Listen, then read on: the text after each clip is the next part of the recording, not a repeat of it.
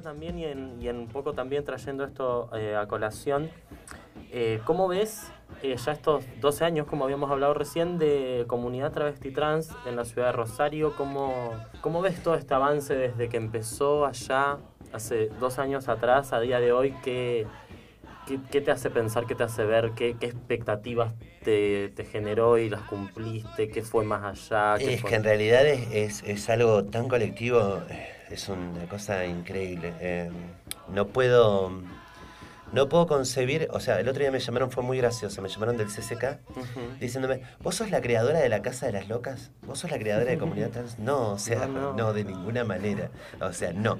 Eh, generalmente porque una es visible, claro. piensan que no, esto es un laburo, eh, es un entramado, un tejido que fuimos cosiendo con las manos rápido como telarañas tejeras travestis que somos. Sí, sí, sí. Y con nuestras maricas y con nuestras tortas y con nuestras identidades cis, dando vuelta ahí, construyendo este tejido, que se transforma en comunidad trans, que ha logrado cosas increíbles, muchas veces no pudimos capitalizar, logró el cupo en la Universidad Nacional de Rosario, el cupo Alejandra González, que lleva el nombre de mi hermana, eh, no era mi hermana, pero sabemos que era mi hermana, mi, una de mis mejores amigas, eh, cupos municipales, cupos provinciales, eh, que obviamente no son nuestros, pero estuvimos ahí apoyando, por ejemplo, a Jackie Romero y a Michelle Mendoza, que, fueron las, que fueron las impulsoras de ese cupo. Y a mí cuando me preguntan, Morena, vos tal cosa, yo digo que Morena es un nombre colectivo, como Michelle Vargas Lobo, como sí. Carlos Ojeda. Son nombres colectivos, parecen ser que aplican una subjetividad, pero en realidad, cuando vos decís Morena, o yo te cuento una historia que parece ser que tiene que ver conmigo, tiene que ver con todo ese colectivo travesti, pero específicamente con el que forma comunidad trans. Nada, modificamos la ley de pensiones 5110 bajo el concepto de vejez. O sea, una persona hetero envejece a los 60 y pico, 70. Claro. Las trabas no llegamos a esa edad, morimos a los 35. Entonces, a los 25 empezamos a cursar nuestra ancianidad. Presentamos en la caja de pensiones y eso fue aprobado. Entonces, es una pensión que no es reparativa en lo absoluto, pero sí es una puntada inicial a un derecho que se va a ampliar. Comunidad Trans hace eso, amplía derechos. Pudimos sostener en un contexto de pandemia absoluta que dejó al descubierto que más allá de las enunciaciones, las trabas históricamente fueron relegadas. Bueno, nadie hizo nada porque... Históricamente sea, y el día de hoy también. El alimento debería haber mínimo estar garantizado como derecho. Y ni eso. Uh -huh. Y tejimos con Nación la entrega de bolsones para nuestras compañeras y pudimos sostenerlo durante toda la pandemia. Hoy en día, y probablemente me tocó un huevo, eh, si por si se viene la segunda ola. Entonces, claro. es motivo de orgullo, pero no motivo de orgullo de comunidad. Motivo de orgullo de saber que hay algo autogestivo en lo traba, de un gran amor que construye, que no se ve en el mundo de afuera. Por eso cuando me invitan a ir a otro mundo, a ir a ese mundo hétero que está afuera, More, te tenés que insertar en este mundo, en lo social. No, que vengan a nuestro mundo. Claro. Nuestro mundo está lleno de amor, está lleno de tejes maravillosos. O sea, el mundo que nos ofrecen afuera, que por supuesto yo celebro los cupos de todo tipo, porque son de discriminación positiva, pero ese mundo se agotó. El mundo que viene es nuestro y no somos una minoría. No. Que se enteren, somos una mayoría. La minoría son ellos. Absolutamente. Eh, qué hermoso esto que decís, Morita, en esta toda la razón. Eh, y en ese sentido, vos habías hablado en una entrevista, en una charla, en una ponencia en el CCK, eh, la cual debo decir impecable, escándalo, pero por favor, mira, llovía lentejuela plateada directamente del techo de la cúpula del CCK.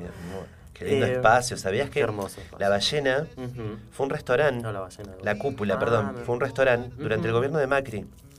Yo no te puedo creer. Sí, claro, un, un restaurante al que podían acceder quienes podían pagarlo, Ciertas lógicamente. personas, por supuesto. Por supuesto que era la elite de absolutamente todo. Hoy en día, el CCK se transformó en lo que fue diseñado. Claro. Y que las disidencias estén ahí adentro, no solamente haciendo cultura, sino trabajando para la cultura. Valen Boneto, que es el compositor de la letra que yo escribí, trabaja aparte en el CCK. Entonces vos cruzarte con un varón trans adentro del CCK, cuando hace dos años atrás, o sea, accedía el que podía, y por supuesto las identidades que no estaban dentro de ese binomio macho-hembra, fuera. Claro, pocas cosas tan discriminadoras como el ámbito gastronómico. Un montón. También. Un montón. Eh, celebramos muchísimo eso también. Y también porque no era solamente como una cuestión desde lo musical o lo performático, sino que también había sumado esto que, que fuiste a hacer vos un poco, que es la generación de pensamiento trans. Sí, claro. Que es algo que a mí siempre me, me desde, que, desde que leí el libro de Marlene, travesti, una teoría lo suficientemente buena de Marlene Guayar, eh, ese, eso empezó a tener otro peso en mí, digamos, como esta cuestión de pensadoras trans que generen este pensamiento que es totalmente disruptivo y que sigue también esta línea, como vos decís, de, de que este mundo heterosexual ha fracasado en todos los aspectos. Y creo que esta pandemia, si hay algo que deja en claro, es eso.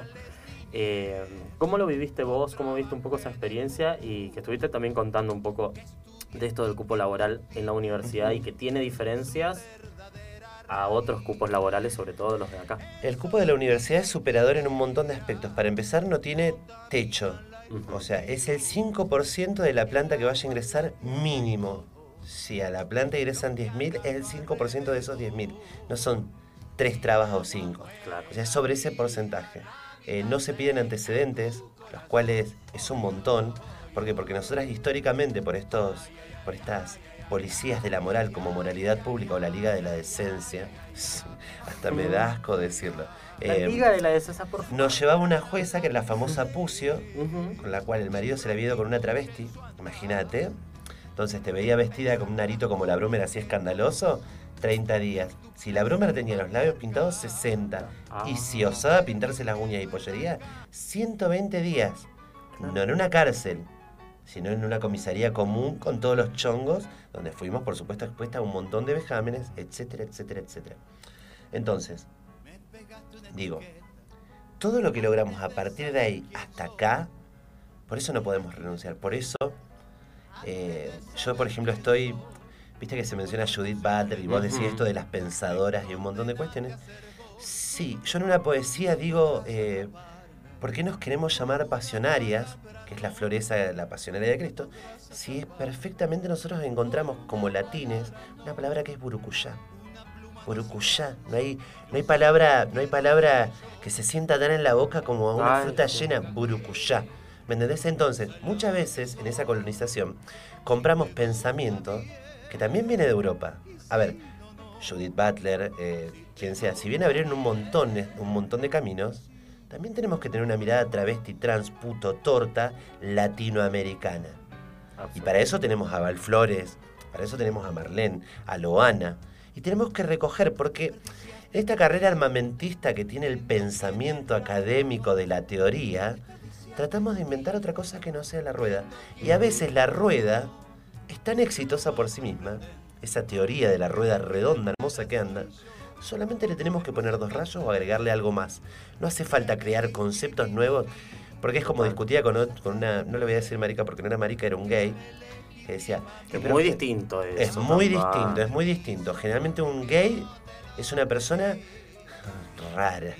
Sí, que una traba como- que diga que un gay es raro, es raro. Hermoso, hermoso. Eh, pero generalmente es una persona planteada dentro de un sistema que no percibe que haya que ir a las marchas, que no percibe que haya que casarse, que por qué esto de la disidencia, que por qué se nombran todo el tiempo, por qué la pluma, por qué el ladro de la Brumer, por qué la tanga, el casuit y todas esas cosas que llevó al, al evento de dragas.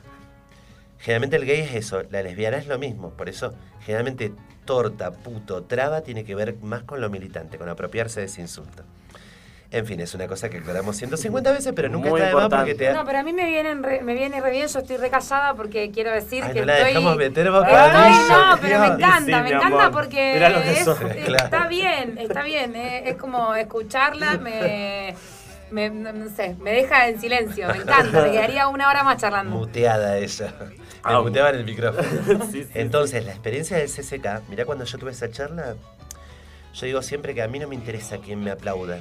No me interesa porque siento que del otro lado hay focas espasmódicas y hay una gran culpa, Paqui, que si la traba dice, ah, bravo, aplauden, porque sienten una culpa. Porque a la traba no le podés discutir nada. No, discutime todo. Eso también, ¿no? Discutime Me gusta todo. mucho esto que decís porque es una cuestión que yo vengo pensando mucho que es la instancia humanizante. Claro, discutime todo. Soy una Soy traba. soy una traba, pero soy una persona también Pero con equivocaciones. La con culpa aciertos. Paqui hace que la traba lea un poema. Capaz que es un poema del orto.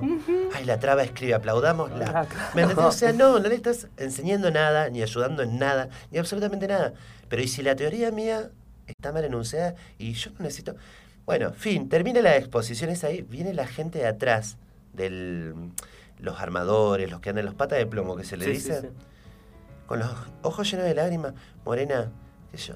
Y ese es el valor que yo me quedo. O sea, llegarle, que yo lo que diga se entienda, no que me aplaudan. O sea, no vender libros. No me interesa en lo más mínimo vender libros. O sea, no me interesa ser popular, ser conocida. De hecho, disfruto estos espacios cabareteros como Vamos. la radio esta de la Brumer que armaron acá, que es un bulín estupendo. Si pueden venir a conocerla, eh, Callao Recomendadísimo. 127 bis. Bis, un escándalo la radio que se transformó en un gondolín. Espectacular, soñado, te puede sí. cortar el pelo, Sí, sí. tatuarte, practicar. Pasame el chivo todo porque veo pelucas, postizo, veo todo. Sí, ¿Sabes venga, lo que es esto? Es Disney traba esto. Totalmente, pintadas las paredes, todo un bardo Un hermoso. escándalo. Así que eh, en ese sentido creo que sí, retomo esto porque me parece muy importante y sobre todo para que le quede a los, a los oyentes del otro lado. Eh, hay que vivir más instancias humanizantes en ese sentido. eh, no por comernos un poco este relato de la inclusión, de la comunidad, de la traba, de la lucha, del, etcétera, etcétera, nos olvidemos que ante todo son personas y si queremos realmente tender un Me siento como un animal en extinción. Exacto. O sea, cuiden, protejan a la traba, preserven a la traba. Claro, o sea, todo bien, no me paternalices porque yo puedo hacerlo, me puedo proteger. De hecho, nosotras existimos, nos consumen hace años. Años. años, nos consumen hace años, pudimos sobrevivir, supervivir a esta instancia. No necesitamos ni que nos traduzcas, o sea, ni que nos no. redobles, ni que nos subtitules, y mucho menos que nos reinterpretes. Ah. Hay algo de la culpa paqui, y siempre digo que lo paqui no aplica solamente a lo heterosexual. No, no, no. Hay la hetero no. Completamente. Gay paqui, hay lesbiana paqui, hay trans paqui. Hay trans pack. Hay trans paqui, hablemos de todo. Entonces, Sí, sí. si yo en algún momento digo algo del orto, vení discutímelo. Vamos a discutirlo, pongámoslo en la mesa. Porque nos enriquecemos en ese trato del ida y vuelta continuo con la otra. Porque si no, sos un oyente y yo una persona que habla y no hay un feedback. ¿Cómo creces? ¿Cómo crece la teoría? Si yo digo y vos aplaudís. Es raro, Claro. es raro. Es raro si no hay una instancia donde se podamos, podamos charlarlo y... Donde bueno, podamos retroalimentarnos de las experiencias. Parece que la experiencia traba es la más superadora de todas, la más acumulativa de dolor, la más acumulativa de pena. No es cierto, no es cierto. Yo he sido un puto. Yo he sido un puto de chiquito hasta los dos años era puto. Porque era lo que había, porque era lo que la comprensión me alcanzaba. Y después dije, evol- dije evolucioné, tipo Pokémon, ¿viste? De hago otra Claro. cosa y me puse una evolución. y divina. ¿Me Claro. Yo no sé si mi hermana, la que tengo enfrente, la Brumer en este caso, mañana va a ser la Brumer, que lo es, pero divina montada, que se monta. Esta marica es la nueva generación de travesti, es mi travesti honor- honoraria, Sí, siempre se lo digo. Ah, Eh, o sea, eso de decir, no, vos sos gay y si te vestís de mujer sos trans. No, o sea, Ah, no. basta, o sea, basta de crear esos nichos incluso para las propias disidencias donde la marica encaja donde nosotras le decimos que tiene que encajar. No, hermane, dejate de romper las pelotas porque terminás siendo un paqui que reproduce exactamente lo mismo que los paquis.